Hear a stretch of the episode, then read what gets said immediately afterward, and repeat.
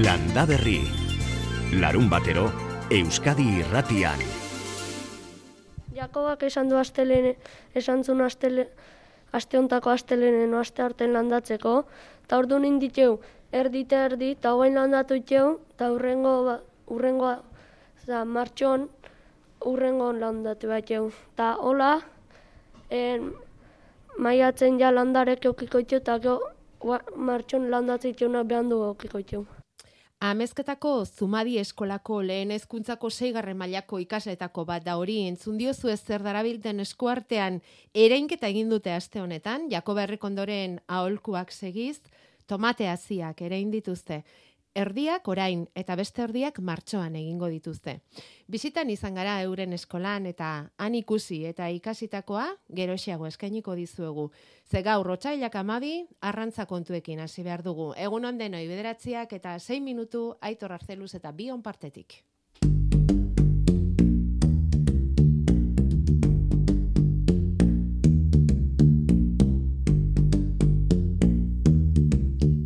Bermeoko Tuna World Capital elkarteak antolatu duen aurtengo lehiaketak badadu jadanik irabazlea. Aurtengo innovatuna lehiaketa Xavier Urrutiaren proiektuak irabazi du. 10 mila euroko saria jasoko du Legal Score izeneko proiektuari esker. Innovatuna lehiaketa honek gaur egun arrantzaren sektoreak duen erronka handi batentzat erantzunak topatu nahi ditu. Arrantzaren industrian gertatzen diren legezkanpoko jardunei aurre egiteko ideiak eta proiektuak eskatu dituzte. Legezkanpoko jarduna ulerturik bereziki atun arrantzan eta arrantzalen lan baldintzetan. Hor badagoz, e, ba, bueno, nazioartean e, sartzen diren irizpide batzuk, ba, arrantzatasun lan egin behar da, kotak errespetatu behar dira, arrantza sektorean lan egiten daben behar ginen lan baldintzak errespetatu behar dira, baldintza duinak egin behar dira, espezien jasangarritasuna e, ezin dugu e, itxosoa espoliatu, ez da? Eta, claro, arteak, erabiltzen diren arteak ez da beneko ikusten edo ez da beneko respetatzen benetan hor e, ba, ba, espeziaren superbibentzia bat ahalbidetzen den. Ez bada berrespetatzen e, sektorean lan egiten daben pertsonek lan baldintza dudinak eukiko da bezala. Ez bada berrespetatzen atunaren baliokatean parte hartzen daben guztiek euren jagokien ordain saria jasotzen da bezala. Orduan egiten duguna da iaia esklabitudearen aldeko apustu bet, edo espezien kontra e, doan apustu bet. Nazioarten mailan ba, badagoz herri batzuk eta ba, konpainia batzuk, ba, bueno, bardin jakenak. Itxasuan dagoen edozer hartu, edozein baldintzatan, edozein e, e, eratara. Hori ez da Euskaldunon estiloa, ez da Bermeoko atunontzi euskan estiloa. Maitane Leizaola da bera, innovatuna lehiaketan epaimaiko bozera maile izan da, eta era berean Bermeoko udalak Tuna World Capital elkartean duen ordezkaria da. Eta berak nabarmendu nahi izan diguna da, kontsumitzaileok ere badaukagula honetan esku hartzerik. Nik uste dut horretan e, hausnarketa sakon bat egin behar dugule. Erosketak egitera goazeneko, alden nabaria dagoeneko, atun lata baten eta beste baten inguruan, pentsatu beharko genuke segati da hori. Ekasu batzuetan, iaia, envoltorioaren e, presioa bera be ez da konpentsatzen. Orduan barruan dagoena, etorre suposatu dagoen prozesu guztia zelan ordaintzen da. Zer motatako ereduaren alde gagoz apustu egiten ez da. Kalitatezko e, janaria nahi dugu, e, gero eta bizi baldintza osasuntzuagoak bultzatu nahi duguz, eta jasangarritasunaren alde, klimaldaketaren alde, eta e, lan baldintza duinen alde egiten dugu, eta arrantza sektoreagan, e, erabakiak hartzen dugu zaneko benetan konstiente gara, e, ordaintzen duguna benetan zelako eragina daukan sektorearen lan baldintzatan eta, eta lan merkatuan. Bueno, nik uste dut horretan e, kontzientzia irabazi behar dugula, eta horregatik uste dut legal score e, ideia honek lagundu aldozkule e, kontsumitzaile hoi, ba, abian jartzea lortzen badu, eta horretan ba, sorterik eta honen opa dutzagu Xabierri, ba, ba, bueno, kontzientzia hori ba, hartzen eta eta erabakiak ba, benetan modu kontzientean egiten, eh? Maitane Leizolak aipatu duen Legal Eskor proiektu irabazlea hain zuzen ere, horretarako ideatu dute. Kontsumitzaileari, arraina erostera doanean, lege barruan landutakoa, jasangarria, kalitatezkoa dela erakutsiko dion sistema garatzeko proiektua da. Xabierrek orkestu dau e, proiektu bat, ba, batez be e, kontsumitzaileengan jartzen dauana fokoa, ez da?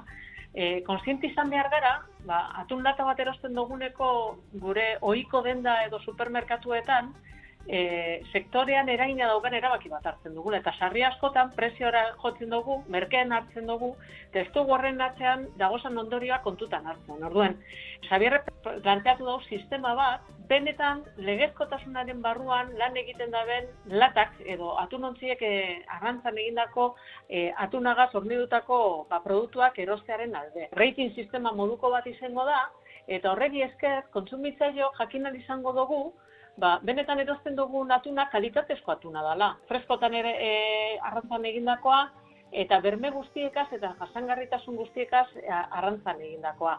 Eta horrek e, jartzen gaitu, benetan modu konstientean erosketa egiteko moduan. Iruditu jaku oso proposamen berritzailea dela, normalean egiten diren proposamenak, ba, bueno, teknologian eta jartzen da berako fokoa, baina batez be, etxean erabaki hartzen dugureko daukagu. Ze horrek ahalbidetzen dau, legezkanpokoa da neuneko amagoste horrek, merkatua ez daukan egunean, ekidiko dugu benetan legezko, legezkanpokotasun hori.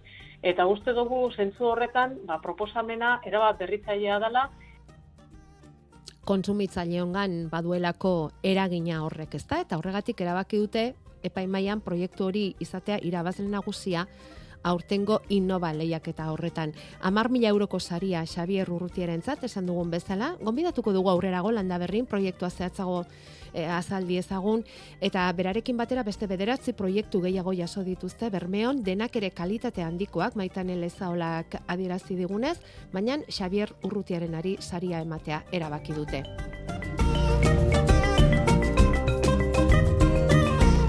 Eta itxasoko kontuekin segiz, ondarribian egin berri duten jardunaldiak erakutsi du Euskal Arrantzak ere bizi duela belaunaldi berrien falta hori, eta arrantzak ere biziraun dezan belaunaldien arteko erreleboa behar duela. Arrantzale berriak sortzeko ezinbestekoa da formakuntza eta itsasoan untzietan praktikak uztartzea. Hoiek dira ondarribiko jardunalditik bildutako ondorio batzuk. Gehiago, izaro insausti lankideak ez da etorkizunik izango erreleboa emateko arrantzale berriak izan ezean. Ala huartarazi dute Euskal Arrantzontzietako patroi, kofradia, eskola eta baita erakundeek ere. Enpresen eta eskolen lankidetzaren bidez, belaunaldien arteko erreleboan egin dute azpimarra, arantxatapia sailburuak eta bitor oroz sailburu ordeak garapen ekonomiko jasangarritasun eta ingurumen sailetik. Badu, herri honek etorkizuna hainbat sektoretan eta arrantzan ere bai. Sektore horrek etorkizunik ez tola izango, ez baldin badaukeu atzetik errelebo bat, nola bai, guain daukeun belaunaldi honi emango diona eh, jarraipen bat eta horretarako daude San Pedroko, Bermeoko eta Ondarrako Nautiko eta Arrantza eskolak, baita programa praktiko eta teoria eta praktika uztartzen dituen prestakuntza ere. Arrantza sektore ez ezaguna eta jendearengan irudi txarrekoa bada ere, errakargarria dela dioteia da ikasten ari direnek, bainat izagirre eta iratirruiz egin berri dute hauek lehen itxasaldi. Ni nire burua ikustet itxasuan, eh? ze azkenian, aventura bat bezala da, hor, bakoitza bere lantokia akabatzuk ofizina, ba, nire kasu izan zen barkuan hor, arrainekin eta arrantzan. Beste lan bat da, formazio asko dago eta hemen oso interesantea da guztia eta nitzako lan polit bat da. Hasi eran kaotikoa, baina esperientzia betegarria dela diote, baina egitekoen artean oraindik gizon eta emakumeen arteko parekotasuna iratirriz lehen emakumea izan dauntzian. Burtsua sok, tripulaziorako, bebai, zegoen jente adina askotakoa eta beti denik dagoela itxasuan eta ez zuela ikusi inoiz emakume bat itxasuntze batean, baina bueno, hori e, urteekin Azken urteetan arrantza erakargarriago egun duten hainbat osagai daude, esaterako teknologiak asko erraztu duela lanbidea. Azpimarratu dute, ez ontzietako makina eta tresnetan bakarrik, etxekoekin errazago komunikatzeko bideak ere badituzte egun. Sasoika lan egiteren alde honak ere ekarri dituzte gogora, aste batzuetan etxetik kanpo bai, baina beste horren beste egiten dituztela etxean gogoratuz. Eta azkenik, irabazien banaketa eta lanbidearen duintasuna. Javier Sarobe, armintzako bihotzala itxasontziko patroia. Bajura eta txikietxein eh, bere modu digno e, e, bizitza teretxeko, eta, bueno, hemen etxian e, et, et, etxetik irtetzen egunero, eta ondo gabiz bere, eta ni posi eta neure mutilek bere posi daude, eta zeatik ez. Guztiak bat datoz, eskolen ontzien eta enpresen zein erakunden arteko elkarlana ezinbestekoa da, etorkizun hurbilean arrantzaleak izan, eta kalitatezko arrantza, arrantza jasangarri eta errespetuzkoari eusteko.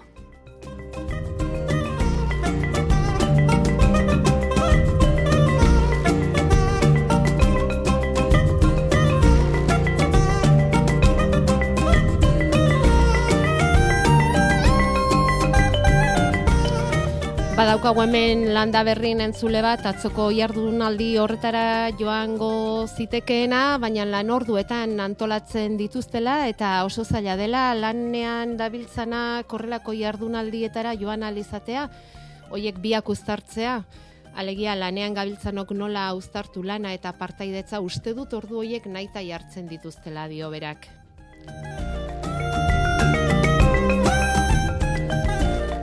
Eta beste entzule batek esaten du ea zertan dabiltzan bermeotarrak kexaka, eurak ere indiko ozeanoan zer egiten ari diren pentsatu beharko luketela eta euskaldunok autokritika pixka bat ere egin beharko genukela. Jasangarria ote den atunero kongeladoreak edo izozkailuak dituzten atun ontzi horiek egiten duten arrantza.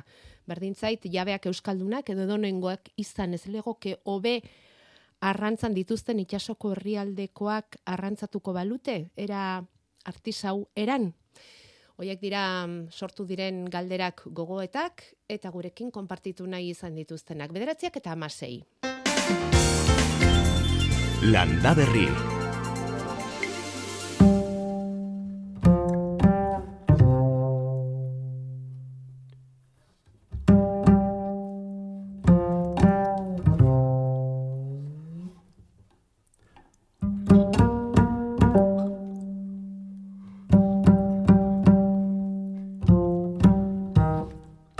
Badakigu jakin eskola askotan bihurtu dela baratzea beste ikasgai bat. Ez dela agian matematika hizkuntzak ala historiaren pareko, baina baratzea erabiltzen dute ikastetxe askotan bitarteko ikasgai gisara beste hainbat kontzeptu lantzeko, baratzeko ez gainera. Amezketako zumadi ikastetxean baratze batez bi dituzte, eta baratzeko gaiek presentzia badute ikasgeletan, bai behintzat LH6ko gelan, amabi eta maika urteko ikasleak dira. Tomate hasiak ere dituzte, landa berrin Jakoba Errekondok emandako aholkuei segiz.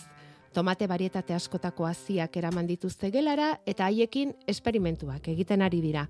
Lanketa horretan zalantzak sortu zaizki ordea eta Jakobaren gana jotzea erabaki dute. Bueno, eta bisita egin duegu. Han izan gara, zumadi ikastetxean euren lana ezagutu eta dituzten zalantza hoiek ekartzeko, ona, landa berrira beso zabalik hartu gaituzte, bai nekane altuna eta bai nerea etxezarreta irakasleek, eta baita LH6ko ikasleek ere. Kaixo, ni naia naiz. Ni Ariane. Ni Nora. Ni Izadi. Ni Egoi. Ni Xabi. Ni Aietz. Ni Enaitz. Ni Oian. Inarba? Da ni Irati. Amaika izen esan dituzue eta amabigarren bat falta da, etortzerik ez du izan, ameia da.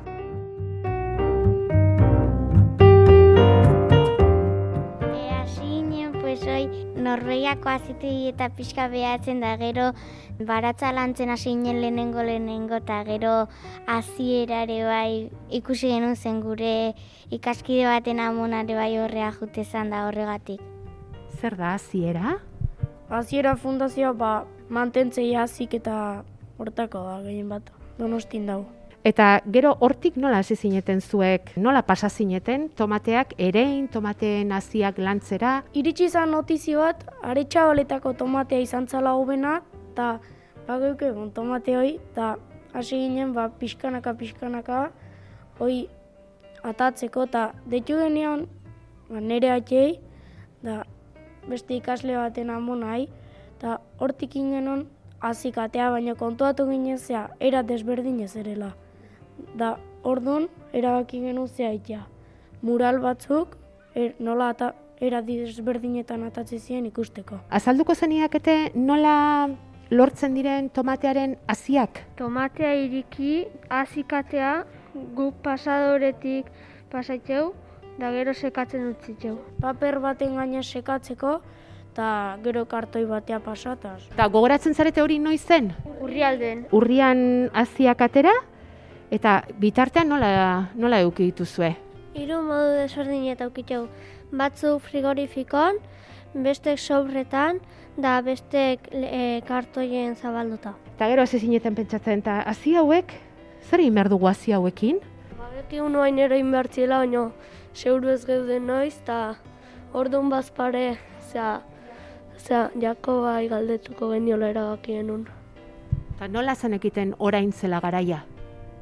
Gure amonak eta en, nire launen atxek eta ja esan zibuelako, baina hori behan du landatzeko martxo nola.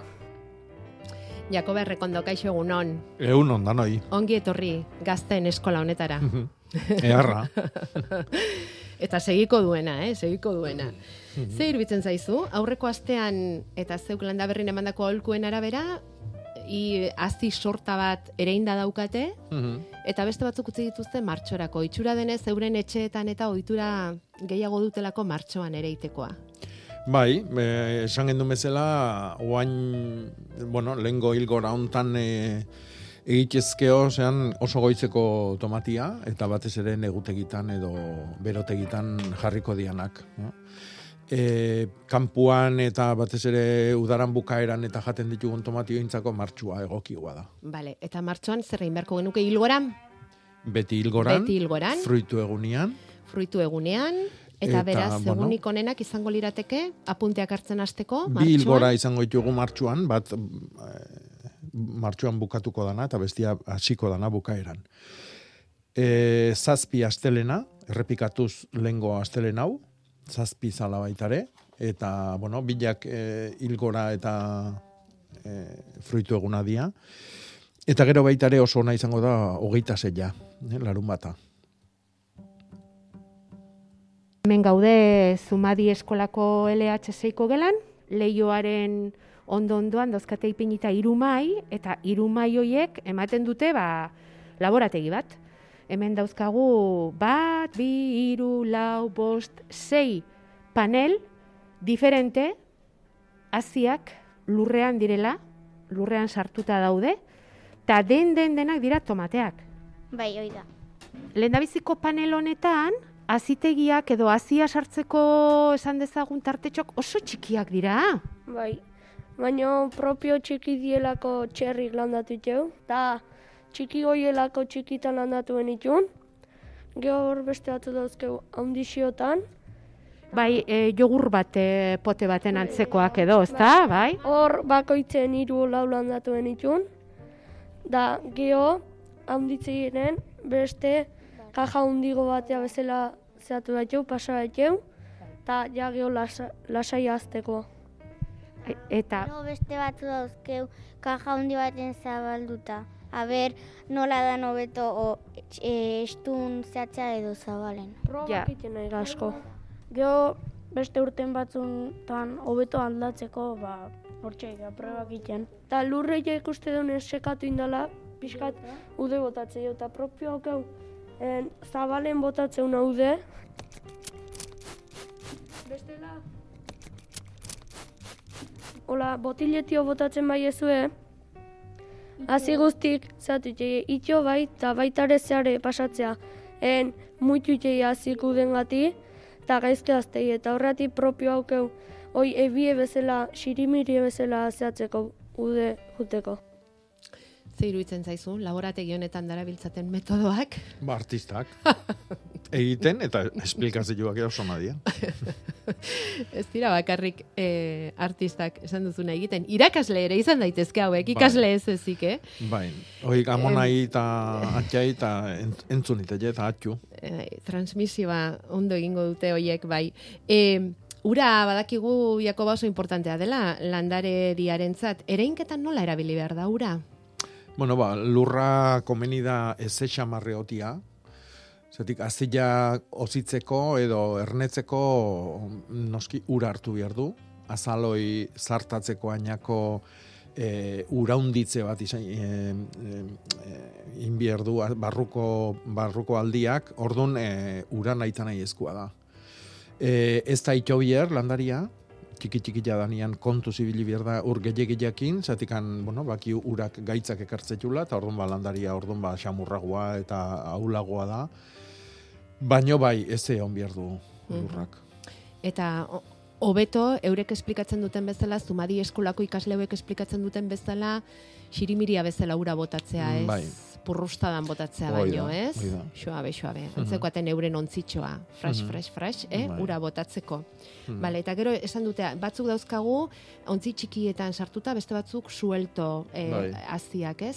Badago diferentziarik, eh, hobea, okerragoa, erresago, zailago ateratzen? Bueno, e, banakako ontzioitan datorren landaria, ba, gero landatzeko eta erresagoa da. Oso oso ikartu, bere sustraiakin, eta bar. E, parrastan botatako azioik, ba, geho, bakandu inbierdia, normalian landatu, ja behin betiko tokin landatu, baino leno, ziarraldatu inbierdia, eta tarte batian beste nun bat euki berditugu, beste ontzi, banakako ontzi batian, ba, bere sustraigia eta osatu dezan. Orduan, lan geixio da, hasieran emateu erresagoa dala, ez? Ba, banaka, banaka eta potuak eta uki berrian, baino gero lan gehiago ekartzegu. Mhm. Bueno, eta gero, e, galdetu digu ere indituzten barietatei buruz. Denetan dago altxabaletako tomatearen hasia? Ez, ez. tomate eta oi hartzungo tomatea. Ah, apuntatuta dago, eta ez dut ikusi. Ah, vale. E, oi hartzungo tomate guztin txulo izen hau, en aretxabaletan joan, aretxabaletakoa daitzi jo, eta geho, ai ez duk esango zu. Bai. Zeinek eman dizu zuri hasi hau? Nere amak, eta etxek. Eta ze hartu zu, etxeko baratzetik? Bai. Eta nolako tomatea da? Gorrie. Izena nola esan duzu? Eskulentuz. E, nik ekarri nun e, loilako tomatea. Eta nolako tomatea da hori? Gorrie. ez dakit boroi, eh, baina... A, ba, amizketako baserri batekoa da. Orduan hemen, aterako dira, landare oso diferenteak. Bai, asko, hasi Nik esango nuke hemen, eh, hasi asko, bai? Tomate perare bai bauko probatzeko, a ber, zeitxun. Eta zer dauka berezi tomate perak, txerremen motako? Oi, oi, etxeko tomatea eta etxeko erabiltzea. Guk hasieran gure ikaskidek ekarri zunen, ameiadak, ez ge, e, guk ez genuen asko ezautzen, nik behintzaten nun ezautzen da, harritxu eta gelditu nintzen. Esatera ninduan, hemen dauzkazuen, ere indituzuen, hazi hauetatik guztietatik, landare mordoa izango dituzuela, ez? Bai, dena ondo juten ba, normalen, bai, asko izango ie. Bueno, bakarra matek hemen esan du, igual ez ez? Eske, guri esan ziguen, zai izala oso. Hemen iragazlo batek esan zugun, behak etxene bai hola mordoska eta zitula eta lau bakarrik eta eta pixkat esperantza galdu denun, baina bueno. Ba, guk esperantza gauke batako txeula. Dena ondo itxe badeuta. Ja, ondo zaindu. Hori da, eta, eta ze, ze galdetu nahi zenioten Jakobari? Ba, berron aldan kalefazion ondo neukitzea, ego beha dan ventilatuta. Hemen berez, lehioaren ondoan eta egun argitan. Erreka ondo da, ez da oso eutera, eta orduan, ez dakigu. Ja, eguzki pixkat gehiago beharko luketela igual? Bai, igual. Nik uste dut, ez dakitze esango duen Jakobak, eh? baina laiotzak baino gehiago molestatuko dituela igual hor albo bitera dauzkan, ez, bestean ez dauka, albo batera daukan radiadore horrek? Bueno, igual.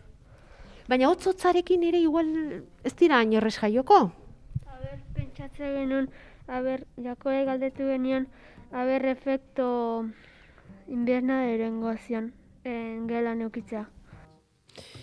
Jakoba, zai dauzkazu denak landaberri entzuten, une honetan txe. Zumadiko ikasle guztiak. Bueno, eh, bueno, seigarren mailakoak. Ja, bueno, beak zalantza hori izatian e, ikaragarria irutze zait. Kalefazioa, argila, ura, hau da, e, landariantzako nahi eta nahi eskuadian oinarrizko baldintza hoik, ez da, temperaturak, e, ura, eta energia sortzeko argila, ez. Kontu izibili behar da kalefazioakin.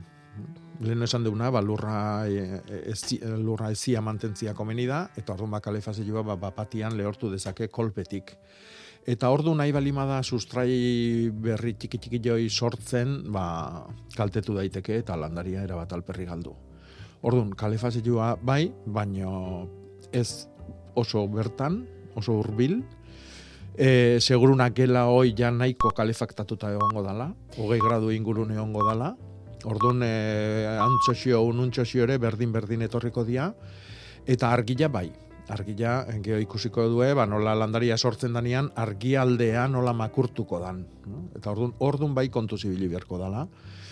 Zeratikan e, behin okertze balima da landaria gero zuzentzia oso zaila da oso zaila Orduan hor e, kontu zibili beharko e, e, bueno, ze, zenbat argi daukaten eta bestela bagainean lanpanatxon bat edo jarri beharko die Ez bakarrik alde batetik argile izateko, gainetik baitare, zuzentzioa azteko. Aha, edo, edo lan mm, potoak mugitzen joan? Edo ez da hori teknika kontuz, ona? Ez, Ah, landare txikila danian kontuz. Hoi, landare haundikin egiten da toki batzutan. Ja. Nik, ez, ni- nik alare ez nuke haundikin ere gomendatuko. Aha. Eta gero negutegi efektua esan duna, ba, bueno, ba, hoixe da, ez? Orduan, e, e, e, bero gehiagila, e, ura falta bali mazaio, orduan, ez dakitena da, adibidez, gela, oi, landariak e, hasiko dian gera, gela hoi horretan, uda, oi, asteburuan ze gertatzen dan. Zer, karo, beha klasieko azte tartian izango txue, asteburun kalefazio horrek funtzionatzen jarraitzen du, temperatura bat batian jetxe egiten da, eta bar, hoi igual zaindu beharko lueke. Bueno, beraiek ezagututa, seguru nahi zainduko dutela, Bueno, Jakoba. Eh? ba, I- ondo. entzuten ari garen bezala entzun da, eh? ez dakit, eh? Mhm. baina hor- horretaraino ez ginen iritsi. E, bueno, haze leziba jasotzen ari garen amezketatik eta Jakoba errekondoren laguntzarekin tomateak ereitari buruz. E, eta bueno, ba, era berean etxean mm, haziak dauzkazuenok ba, izan dezakezue aukera gehiago ikasteko ereinketari buruz. Zuek klaseko lan denak utzi eta hau egiten aritu zineten edo? Ez, goizero iru minutuko atxe deuta. Ah, iru minutu tomateari eskaintzen dizkiozue? Matematikan. Ah, matematikan sartzen da tomatea. Ez! A ber, goizetan iru minutun ematezkego eragiketa pilo bat eta iru minutun abertzen bat itxetxeun. Ta osko problemak.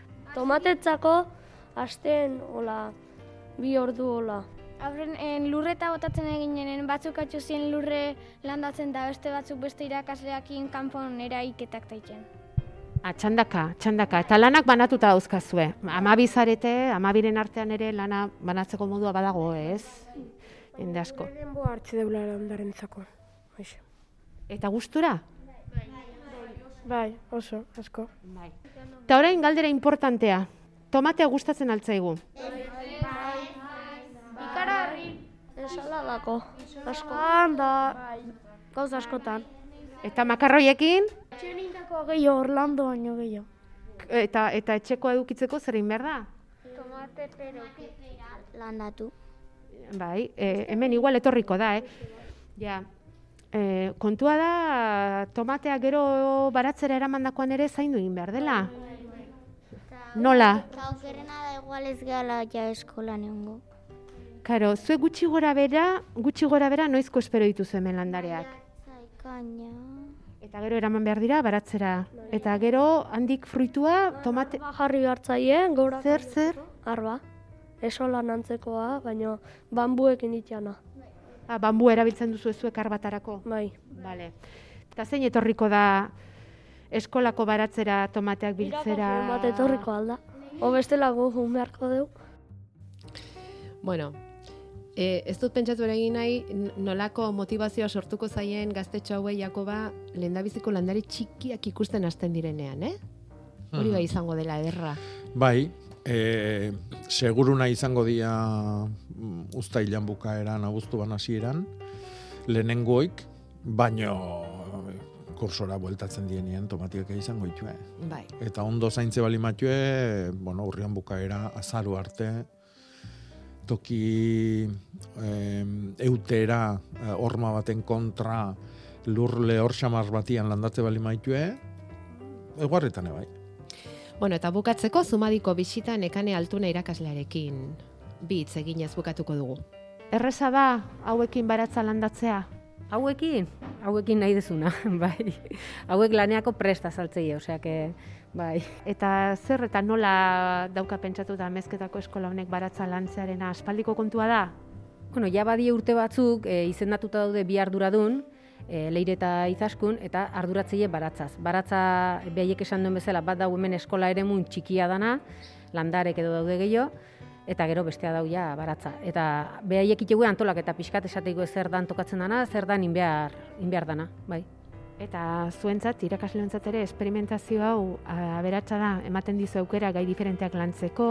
Batez ere da motivazioa. Ez dago motivatu beharrik ikasleek die beraiek etxen dakitena, beraiek etxen daukean materiala, Orduan, ba, lana errestu bezala ikeu. Ez, da, ez du ezer kentzen ikeu gehitu. Bat ere bultza beharri gabe, ez da? Bai, bai, bai. Eta oso poliki da ikustea, ba, ikasle batek nola amona grabatu duen, amona horrek nola ematen dituen azalpenak, beste batek, ba, hoxe, ba, bere haike enola itxaizkion galderak, eta bai, bai. Eta momentu hontan, ere indako azioien ardura esate zuen dik gehiena beraiek damakia. Beraiek ikuste gu ezar daun lehorra, beraiek ura bota, e, amonak hau esan dit, amak hau esan dit. Hemen transmisioa automatikoki eta natural-natural egiten da. Bai, oso, oso, oso polite da ikustea gurasok eta gero atxon amonak automatikoki, bai, bai. Hor eskola natural-natural egiten dute, amezketan. Bueno, mm. E, nekanek konturatu zarete ikasleak ez dauzka saltzeko, baina ez da ikaslek ere herria ez daukate saltzeko.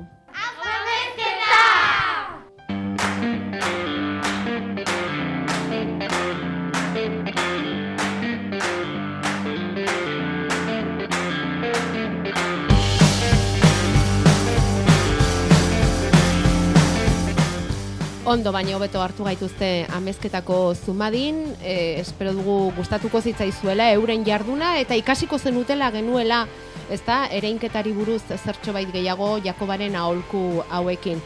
Eta bukatzeko zuretzat Jakoba mezua zuzena. Bueno, ba, esan Jakobai e, nahi dunen gure eskola etortzeakola. Gonbida duta daula. Duta daula gure eskola politxonta. Jun biharko dugu, ordu. Bai, ez da? Bai, noski. Egun aiartza bakarri falta. Gubarik hemen ez dau ezer, jarri gaitez martxa, hasi zaitez dantza. Bueno, eta inbidia pixka bat ere partitu dute, amezketatik, leitzatik esaten digute, ai, ze proiektu polita, irakaslea naiz, eta datorren urtean lantzeko, ideia polita, datorren ikasturterako proiektu oso polita saiatuko gara eskerrik asko, eh? Sortuko ba genuola ko eskola txiki bat, ezta? Hmm. Eskolen eskola txiki bat. Bai, nik beti esatet, eh, eskoletan ez teula baratza bat bier, baizik eskolak beharko luketela izan baratza. Negutegi erraldoi batian eman biharko liakela eskola guztik. Hau da, matematika emateko zerrobia baratza, baina ez da, neurrik, eh, historia emateko, euskera ikasteko, eh, deneako.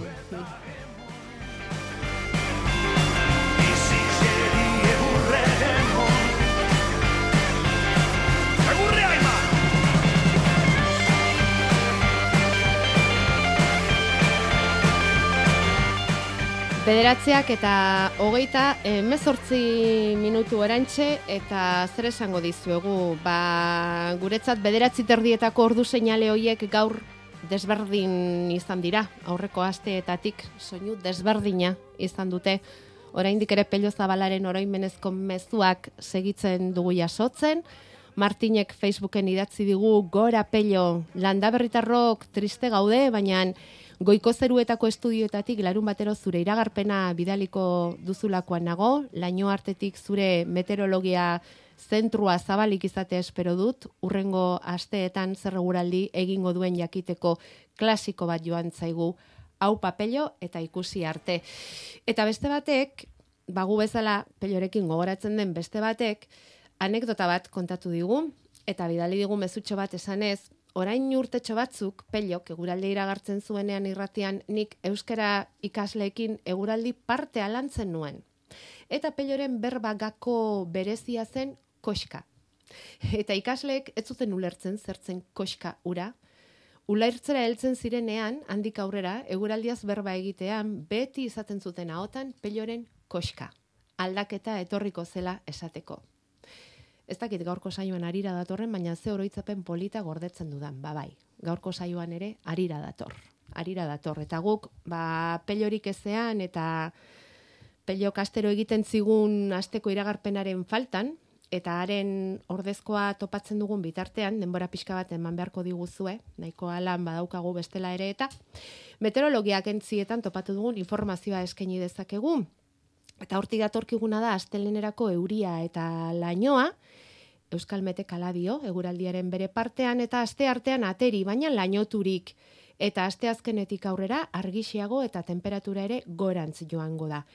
Gaur Jakoba hilberatu egingo da ilargia eta aste azkenean betea. ordurako argixiagoa izango da zerua eta hori da behintzat iragarpenak e, adierazten duena. Eta beste inork galdetzerako neuk galdetuko dizut bi hitzetan esplika dezazu nola liteke gaur hilberatzea eta asteazkenean ilargi betea izatea.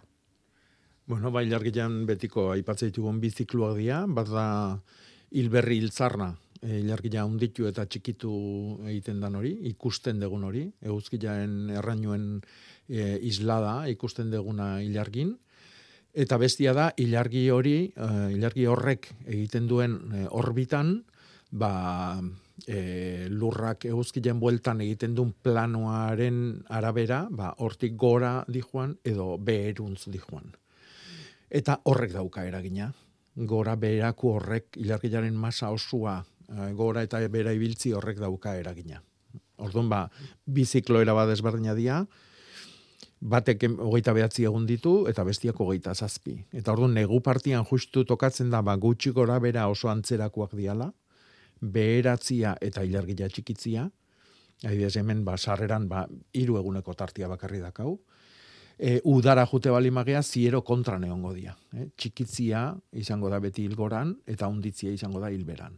Orduan, ba, bi eguneko koska horrek, egiten du ba, zikluak e, bata bestia jatia, eta urrengo negura iritsiko gea berriro, ba, hilbera eta hilzarra, eta hilberria eta hilgorak batea izatia. Uh Bale, ba hori ere azaldua. Bueno, hemen anoetako ikastolan ere diote lehen hezkuntzan baratze vertikala daukatela eta derrigar, derrigorrezko bigarren hezkuntzan berriz baratzea. Beraz, bi eratako baratzea lantzen dute anoetan. Bai herri askotan bai, geroz eta gehiago bai, daude baratzeak bai, eskoletan, bai, bai. bai. Baratze es, bai. Mm, eskoletako baratzan mapa bat imerko genduke. Uh Eta saretxo bat sortu, ba, bat, batian da bestian egiten dituztenak, ba, besti, bestian ikasteko, bai, mm bai, bai. Ah, ez da ideia txarra. Antzeko toki e, klimatikotan dauden eskolak ba, jakiteko, ba, adibidez hauek egin dute martxuan eta ondo atea zaile. Hoi da importantea da gero ondorioak bai, biltzea. Importantea da ikastia. Bai, ondorioak biltzea. Agendan apuntatu eta bar eta bar. Ez diet eraman, ai, mm. ze pena. Nik eman goien. Hori da, urrena joaten zarenean bisitan. Mm. Eta esan omen dut nekane altuna, eta begoña da. Ez, bai, begoña da. begoña, barkatu ba, eh? Bueno, eta gero hemen beste batek esaten dizu, er, Euskal Erreferente bihurtzen ari zarela, Jakoba, eta aurrengo hauteskundetan lehen dakari gai aurkezteko. Bai, hoxe. Ointartea jotia ez da osasuntxua. Ez, asko zobe tipulak aldatzen aritzea. Bai, Noiz egun egoki aurtarako. Bai, bai, eh? bai. Obe, obe, obe dugu. Hmm. Alde derrean gaude hemen, eh? Hmm. Noiz tipula aldatu. Oi, oi. Jakoba, galdet, hmm. galdera da, eh? Bueno, tipula landatzeko hilbera, eta, bueno, gaur arratsaldian sartuko gea hilberan, eta hogeita bosta bitartian egun onenak izango dira datorren larun bat eta igandia eta asterena, emeretzi hogei, hogeita bat. Egun hoik oso klabiak izango dira datorren hilbera hontan. E, bueno, lan asko egiteko egunak izango dialako. Ez? Adibidez beste bate galdetzen du sagardua noiz botilaratu. Hori da, bueno, bai. Ba, hilberako lana da hoire. Bai. Albalima da egun hotzenak aukeratu behar dira. Eh? Sagardua e, bilduta egongo dana, e, bere, bere bu, barnian bilduta bezala egongo da otzangatikan, eta egun honenak zalantzai gabe izango dira meretzi hogei eta hogeita bat. Ba. Hogeita bost arte danakonak, baino, ja. meretzi hogei eta hogeita bat osonak. Nik ez nuken egingo lanoi da emezortzin. Vale. Naiz da hilbera izan. Bai, temperatura ere gorantza agertzen bai. da, asteazkenetik aurrera, eta orduan, beraz, hobe beste egun batzuk mhm. aukeratzea. Hemen amasatik kaso egiten digute, galdera bat egiteko limoi landare pare badauzkatela eta noiz kimatu jakin nahiko lukete.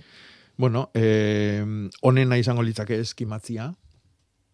Zatik limoi handuak bestelaren nahikoa lan baka eh, irauten toki askotan eta bizitzen beste batzutan. Eh, baino alare oskortze balima inbierdula, Ba, nik ingo nuke apirilean edo maiatzeko hilberan. Vale. Urka bustaiz aldera daukagu hortua, diote beste batzuk. Eta han, zagarrondoak, madariondoak eta aran ondoak ditugu. Aste honetan oraindik izozketan beran bat ere izan da bertan, urkabusta izen pentsa. Noiz izango da momenturik onena, hauek ere inausketa egin nahi dute. Berdin esan behar diezu? E, goiz mugitzen dianak, eh? adibidez arana, edo Bai. okarana, esaten dute mesela, en, en, goiz mugitzen dianak nik hilbera hontan inausiko nituzke. E, egun honenak baita ere, leno aipatu ditugun, emeretzi hogei eta hogeita batoik, eh? sustrai egunak dialako. E, sagarrondua eta madariondua, madariondua espalimada oso goizekua baitare, martxuan egin daiteke, eta sagarra dodi gabe, martxuan. Martxoko hilberan, eta sustrai egunian. Eh? Hemezortzi, emeretzi, hogei, hoi izango dira martxoko egun oso onak inausketarako. Baina zuk oro har esango zenuke e, frutar hauek ez inausteko. E, a ber, in, inausketan, bueno, hoi programa oso bat biherko genduke inausketa iburuz hitz egiteko. Bueno, nahi urrun- urrengoan hartzea minutu batzuk Eh, inausketarako. mm, bai, baina Bai. hola e, hitz hitzetan, bitan, bai. bai. en, inausketan teknika da lan, nola batxe landaria izorratzea jutegea. eh? Bakiu oso ondo bizi dien landariak fruta gutxillo ematen dutela, eta ordun egiten deguna da kaltetu e, landariak bere burua ikusten du ez dala hain ondo bizi eta erresago e, jartzen da fruta ematera. Zatik, bueno, fruta emanez, hasiak sortzen ditu eta bere espezian iraupenian pentsatzen jartzen da. En, baino, karo, inausketak esan nahi du azteko jakinin behar da, ezagutu egin behar da landaria. Adibidez, sagarrondo batzuk loretzen dira irugarren urteko egurrian, beste batzuk laugarren urtekoan, beste batzuk bosgarrenekoan. Orduan, gu aurten kentzen aigean, aurtengo egurra, aurtengo adarrak esango genuke, aigeak kentzen hemendi bost urtea fruta eman biertzuna. Orduan, gauzaik jakinin behar dira. Hoi batetikan. Bestetikan ezagutu behar da oso ondo e, ze mentu oinean gainean txertatuta dago jende asko ez daki. Ze tamainako landaria eman behar duen berez, el, eldutasuna nola osatuko duen landari horrek, eta bar, eta bar. Eta gero, nola landaria kaltetzen aigean inausketakin, eta hori da inausketaren helburu nagusia, gero landarioi lagundu in behar da, noski. Eh, jakin behar dugu, zenbat ongarri behar duen, ze ongarri klase, tratamentuk egin beharko dian edo ez, zauri joik nola sendatu, eta bar, eta bar, eta bar. Orduan, pentsatzia, inauste soilakin e, landarioi zainduta eta ondo elikatuta eta ondo fruta emateko prestatuko dala, ez da, ez da nahikoa, ez da gutxi joike. Orduan, hola ibiltzezkio, askoz hobia da ez inaustia. Jakin egin behar da, jakinaren gainean egin behar dira inausketak, bestela Bai. kontuz, kontuz. Mhm. Ze mesede bezain besteko kaltea egin dizaiokegu zuhaitz horri. Bai. Mimosa berri bat lortu aldaiteke eskejetik. Bai, e, baino garai beroagotara itxoin. Itxoin egin behar da. Oain loretan dago indikan mimosa, be, aurten ikaragarrizko lorealdi urtia izango dela iritze zait lehen urtekoa bezala xe. Gure etxeko mimosak lehenengo loria e, urtia, lehen urtia bukatu baino lehen emantzun, 2008 batean? bai, e, abenduako geita ez dakiz emagarren eunian jarri nun e, bueno, e, Instagramen eta bar, loria, eta oaindikan lore betera iritsi gabe dago. Iritsi gabe? Bai, pentsa, ez? Orduan, orduan e, eskegiak egiteko mimosanak, bai, maiatza ekaina uztaila, Denbora garai badaukagu. hortan, bai.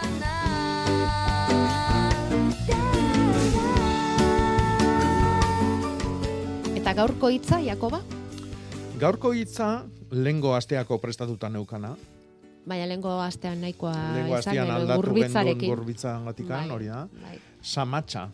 eh? Samatxa. Eta samatxa da luarra. Ah, Gu beti da. erabiltzen dugun luarra. Samatza. Ah, bai, sahatza, sama, sama, samatza, samat, Eh, ez? Bizkai aldea jote bali magia, satxa deitzele. Bai, baina eh, luarrari? Mm, claro, hor dago eh? beste beste ikastaro bateako baina hitz eta lan. Ordon, eh, berez da simaur luartua. eh? Simaurra luartzen dugu, ateratzen dugu kortatikan, eh, azpik ateratzen ditugu, eh? kortatik, ukulutik edo dana dalakotikan, artegitik, eta gero kanpuan nastutzen da, eh? e, inaurkinakin. Eh? Otia, garua, orbela, e, toki batzutan karia ere bai, nastutze zitzaion.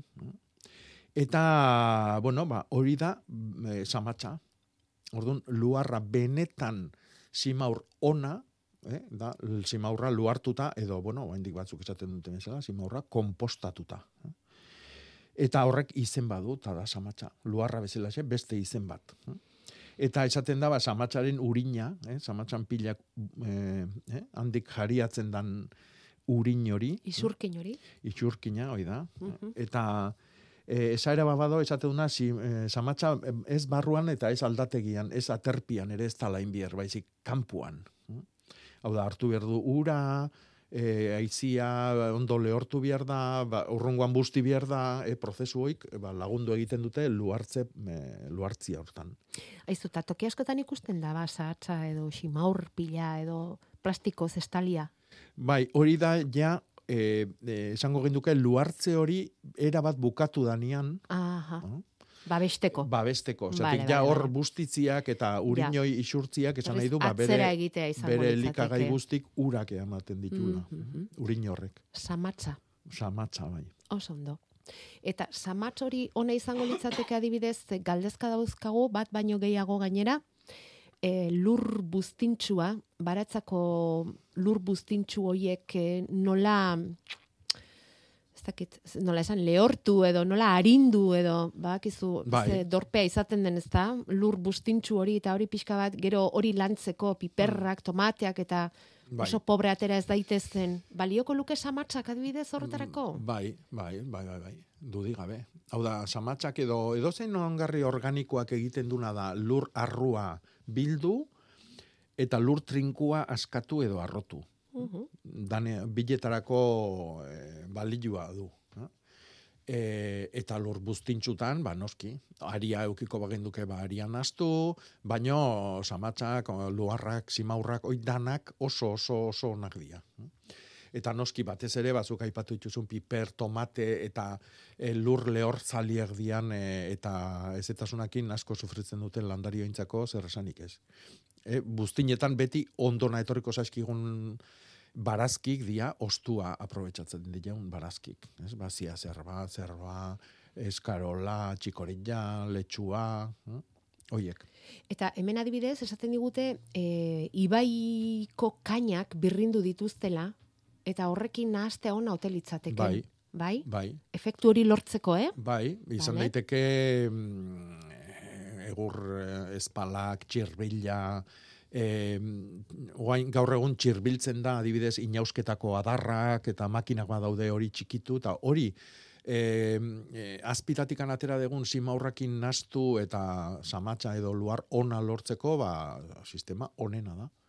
Horrek laguntzen du arrotzen eta e, ondo luartziaren lehenengo e, lehenengo hartzidura esango genduke gertatu behar da oxigenoakin eta ordun hor e, nasketa hortan ba olako zati gogorrak eta handixamarrak egotia tartian laguntzen du aireatze horta, oxigenatze horta.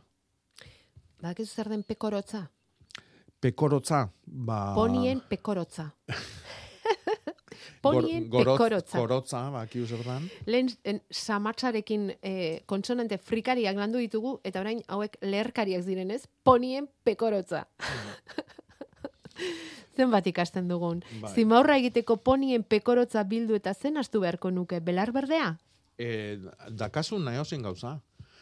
Horbela, e, ot, garai batian otia jota txikitze esan, e, garua, e, iratzia, balima dakazu, e, oain esan dugun e, eotutako, trituratutako edo zein adar e, e, espalak egurra txikitzen degunian e, zutarako eta hor behian gereatze dian egur pusketa hoiek nastu, hoiek da, eoz, oitako eozinek laguntzen du. Lehorkariren bat. Bai. Entzun hau, Nafarroko basaburuan, samatza, belarra edo iratzea garraiatzeko sistema zen. Mhm. Leku maldatsuetan goitik behera eramateko lehendabizi lurrean urritz edo pagoadar bat jartzen zen, eta haren gainean belarra edo iratze pila. Mhm. Hau arrastaka eramaten zen, meta edo gurdi ondoraino. Bai. Samatzean garraiatzea. horrek eh, izen asko du, narra, bueno, eh, izen asko du. Eh? Adarrak o- gurutzatuta jarri eta horren gainean ba, Hmm. inaurkinak ekarri. Nik esango nuke samatxan ekartzi hori, hor datorrela gero material hori erabiltzen zalako samatxa egiteko. Aha. Pentsatzen dut, eh? Bueno, eta esaten du, segi programa ederrau luze egiten.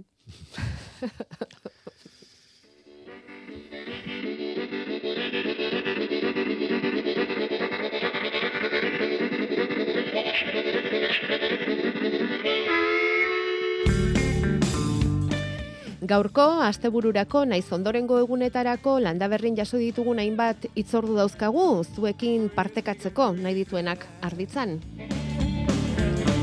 Beran, gaur hileko bigarren zapatua izaki, azoka eguna dute. Bera landetan amarterrietan hasi eta ordu bat erdiak arte. Bertako ekoizlekin egon, euren produktuak ezagutu eta antxe, esku eskura izango dituzue, gazta, ezti, ukendu, arrautze... Lesakan bestalde gaur eta gaur zortzi zuaitz landaketa egitekoak dira. 2008an hasi ziren lesakako eskolekin elkarlanean eta ordutik urtero egin dute pandemia garaian izan ezik. Beti gazte elkartea arduratzen da antolaketaz eta orkoxe lendakaria da Ander Rabuin. Erran puntu eusen topatu dugu, aurten landatzeko dituzten zuaitzen zerrendaren berri emanez. Bueno, bertako, bertako zuaitzak landatzen saiatzen gara, kasuntan aurten egin dire egun berrogeita hamar arbolen landaketak, eta, bueno, pues, aritzak intxaurron du, gerezion du, pagua, oza, iken da pixko dentikan, ikusteko pues, dentikan aurrak ere. Nio bai, bai, e, batez ere mota hortako. Hori da helburua. Azkenin, hemengo zuaitzak landatzia, eta horiken prozesu ikustia, eta bertzerik. Lesakan beraz zeunda berrogeita mar zuaitz berri izango dituzte gaur eta otsailaren emeretzian egingo duten landaketaren ondoren. La Puebla de la Barkan uztaberri egunak ere orain behartzuen eta bazuten asmoa gaur egiteko, baina ez dute egingo ardo uztaberria aurkeztu egin ohi duten egun berezi hori. Handik adierazi digute pandemiak uzten duenean, urrena orduan baietz eta espero dugu euren abisua jasotzea. Kimaketarako prestatzen ari zareten ontza taitor etxe handiak, kimaketan aditua bera, fruta arbolen kimaketari buruzko ikastaro teoriko praktiko eskainiko du kimu bat gardenen azpeitian, bereziki Euskal Herrian landatzen diren ohiko barietatei buruz hitz egingo du, eta ikastaroetarako izen emateko epea zabalidaia danik, otsailaren amazazpi eta emezortzian izango dira. Enba sindikatutik bestalde jakinerazi digute hitzaldi informatiboak antolatu dituztela 2023tik aurrera datorren pak berriari buruz. Eskualdez eskualde egingo dituzte hitzaldiok Europatik datozen laguntza hoien nondik norakoak xe adierazteko. Aurreneko saioa Bergarako nekazal bulegoan izango da otsailaren 14an. Amaseian Zaldibiako goizanen, emezortzian Aiako kulturretxean, hogeita bian Elgoibarko kulturretxean, hogeita iruan azpeitiko sindikatu zaharrean eta orain azkena otsailaren hogeita bostean urnietako kulturetxean. 2000 eta hogeita iruko pak berriari buruzko hitzaldi irekiak baserritarrentzat. Eta gaurko azken proposamena eta guk daukaguna behintzat,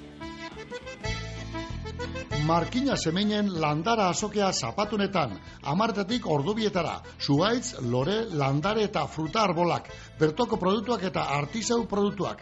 Amaikitarritan, Jakoba Errekondoren berbaldia. Prez daukazu berbaldia? Bai, jungo naiz, eh, azokan buelta bat ingoet, eta bel, berbaldia izango da jendiak ze galdera ditun, eta galdera horien bueltan itzeitia. Bueno, Orduan, ba, hemen hainbeste galdera gehatu zaizkigu gaur ere erantzun gabe, ba, jendia Bai, urbildu deila egia. markinako azoka eder hortara. Bai, egia, egia. Galdera asko gelditu zezkigu gaur ere erantzunik gabe, bueno, markinakoa izango da aukera horretarako, ondo ondo pasa, Bai, berba politak bildu, seguru, Seguru. gaur ere ekarriko duzu bakarren bat poltsikoan, eta gero Seguru. gogoratzen bazara, ba, gaur zortzi konpartituko dugu hemen, eta hartuko dugu tarte bat kimaketaren orduan, gaur zortzi. Bueno, nik uste ja gaurkoakin nahiko Bale, izan duela. bale ja, eh? ba, Dakit. ni ez nago horretan, hemen Ah, galdetu eta galdetu ari dira, eh? baina bueno. E, ze iruditzen zaizu egutegi eta agenda kanoeta eta leitzako eskoletara bidaltzea? Oso ondo. Gaur hori izan dugu eta hemen eskoletan egiten ari diren lana izan dugu izpide eta haietara bidaliko ditugu gure Eta opariak. beste eskolan batian bihar bali maue idazteko eta bialduko jau. Esan duzu, esan baduzu. Datorren astera arte, ondo ibili. Ondo izan.